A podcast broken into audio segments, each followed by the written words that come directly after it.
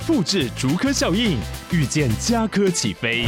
嘉义花园造镇新案 AI 世界城隆重登场，马上把握与嘉科最近的距离。嘉义科学园区无人机产业聚落，华泰名品城打造高铁 Outlet，故宫南院长庚医院县府生活圈 AI 世界城二到三房抢先预约零五三七一七五五五。欢迎来到千曼慢慢说，我是千曼。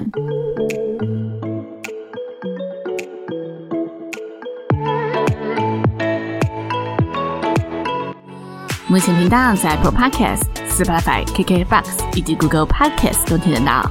喜欢的朋友，欢迎帮千曼订阅并留言评论，让更多人可以认识千曼慢慢说喽。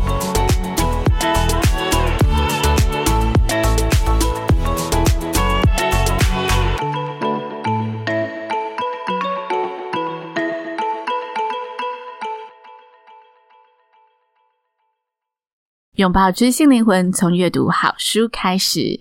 今天的千万说书呢，要来跟大家聊聊这一本从多年前一出版就立马成为各大书店畅销冠军的书籍，而且呢，还每年都成为畅销冠军的书籍。它叫做《我可能错了》。如果常逛书店的朋友一定有发现，其实这本书籍从去年底开始在台湾就非常的红。我身旁呢也一直有朋友跟我推荐这本书，甚至有不止一位朋友跟我说，他读到后来泪流满面。可能我呢就是因为太多朋友提高我的期待度了，所以我看完之后反而没有周遭朋友那么深刻的体悟。因此呢，我也没有第一时间想说要把这本书做成 podcast。不过呢，最近 因为又看到他在那个排行榜上面真的蝉联太久了，我就在想，好，既然我也阅读完了，那大家也这么推了，我再来看一次，看看是不是我哪里出错了。然后这次看呢、我觉得再次翻阅一些我做笔记的页数之后，第二次的阅读体验啊。果真感受到这本书精彩的内容在哪里？我觉得跟我第二次阅读是比较平常心，然后没有当时一开始这么高期待的角度去看时，我反而真的看到了一些就是第一次阅读没有静下心来看到的精彩。所以今天就带大家一起来认识这本书。那首先这本书呢，我觉得它有一个很大特色，就是它非常平易近人，这些文字都是很像一个。嗯，就是朋友在跟你聊天，说他平常生活发生了什么事，所以阅读起来你就像是在看一个人的日记。那书籍主角他叫做比约恩·纳提科，他以自己的第一视角在记录自己的生命旅程。那比约恩·纳提科他的一生啊，其实简短说起来真的充满转折。他在即将要取得公司史上最年轻财务长的头衔前提了离职。那当时他其实也才二十六岁，所以二十六岁是一个非常年轻的年纪嘛。然后他在这时又有这么大好的一个前程，没想到在这时候呢，他突然选择离职出家，然后到泰国当一位森林僧人。那纳提科这个词其实就是他在修行时被赋予的名字，意思是在智慧中成长的人。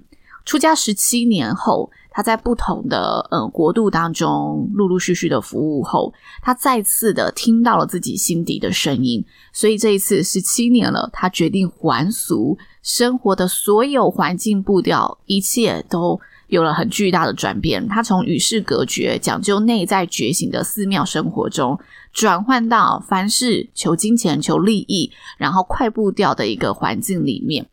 在这个巨大的转换之间，他因为种种的不适，罹患了忧郁症。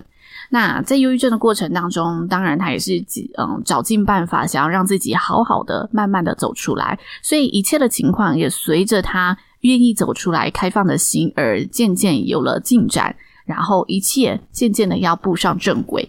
那为什么一直说渐渐的要步上正轨？因为当他正在这个旅程当中。他又被医生宣判他患有绝症，是一种清楚知道自己将无法控制生活一切的渐冻症。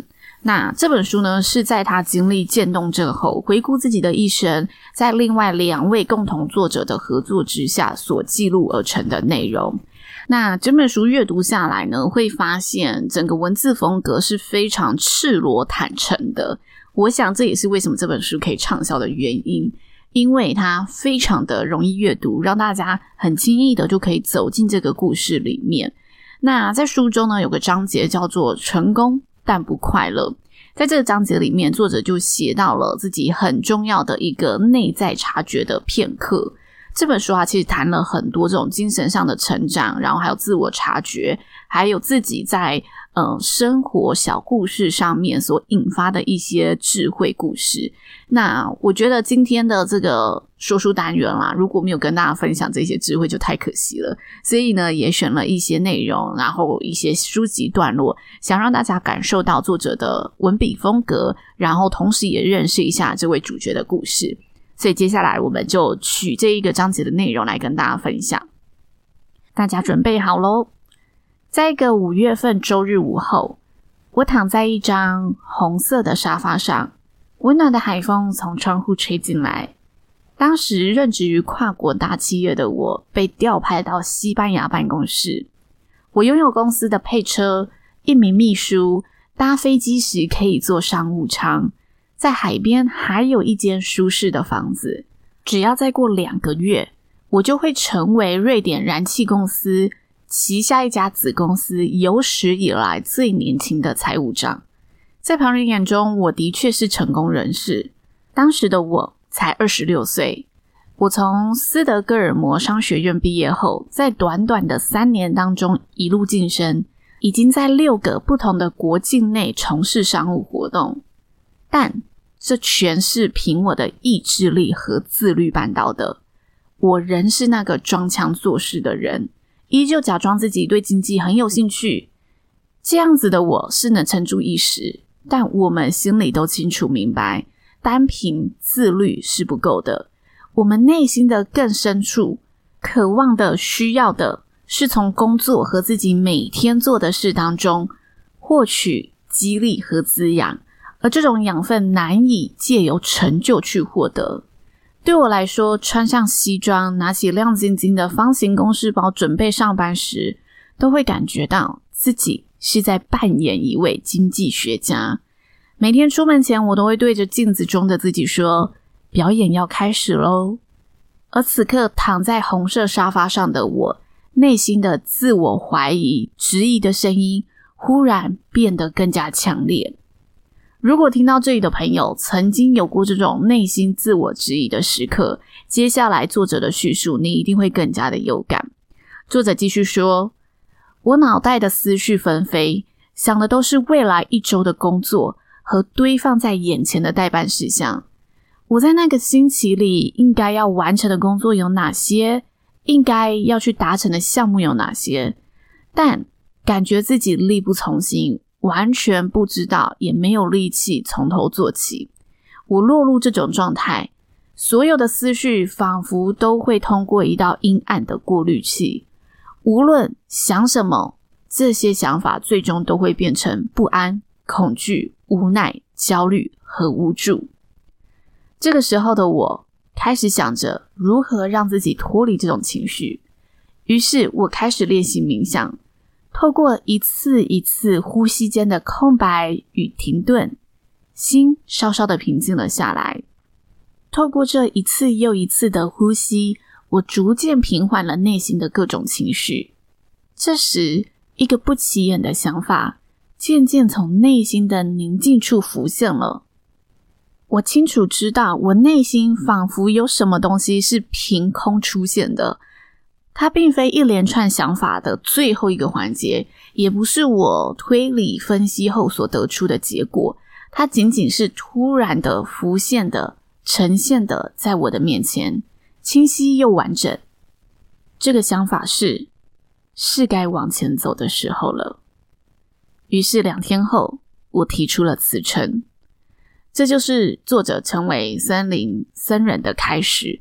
二十六岁，在西班牙的红色沙发上尝试了十五分钟的冥想，然后内心浮现了这一个不知道哪来的改变他一生的声音。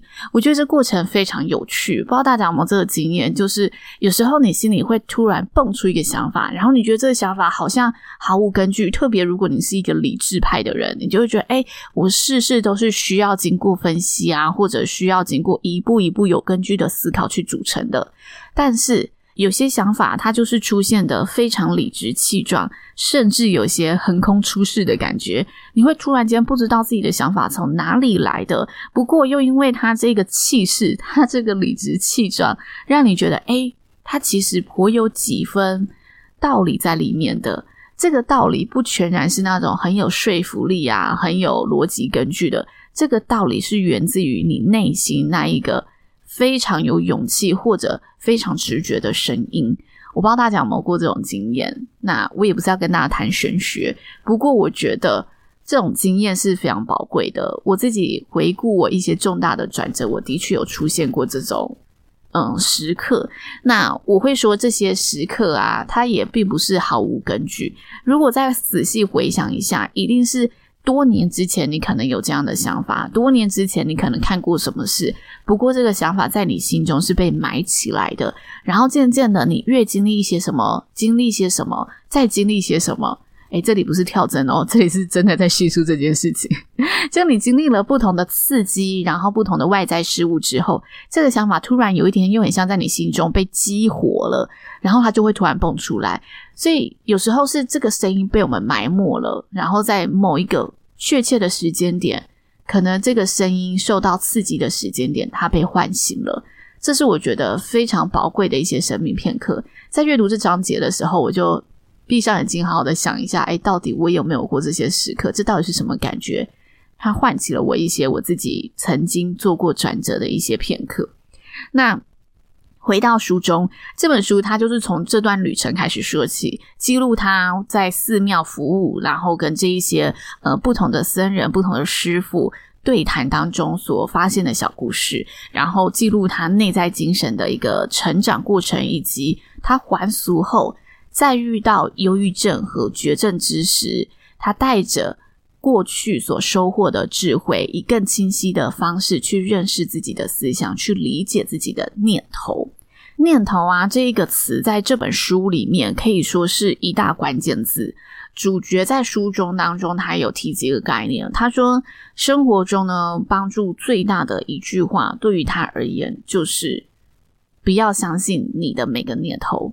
这一句话听起来又有点哲学的感觉了，但他为什么这么说呢？他说，人类的大脑运作啊，就是会自动产生各种思绪、想法、念头。尤其人类是印记的生物，这些印记来自我们成长的方式、我们过往的经历、我们所处的生活环境和我们成长过程当中的文化背景。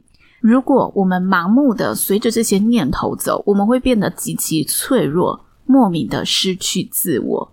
就像当我们在焦虑低潮时，我们容易放大恐惧，不断的被明明还没有发生的事给影响；在愤怒的时候，我们会竖起防卫机制，一味的把矛头指向别人；然后在冷静过后，回头过后，我们会发现自己怎么这么不像自己。我们无法选择自己的念头，无法阻止它产生，但是我们能做的一件事情是选择是不是要去相信你这个念头。所以，下次如果大家遇到思绪繁杂之时，可以呢记住这句话：不要相信我们的每个念头，提醒自己不轻易的被思绪拉着走，有助于我们冷静下来，以更平静的心，仔细去盘查每个念头背后它所产生的源头是什么，然后进一步的做出更睿智、更贴近自己真我的选择。以上就是今天书籍的一些段落分享，希望大家会喜欢。那大家听完如果有任何的想法，也欢迎留言或私讯分享交流喽。先慢慢慢说，下周再来听我说喽，拜拜。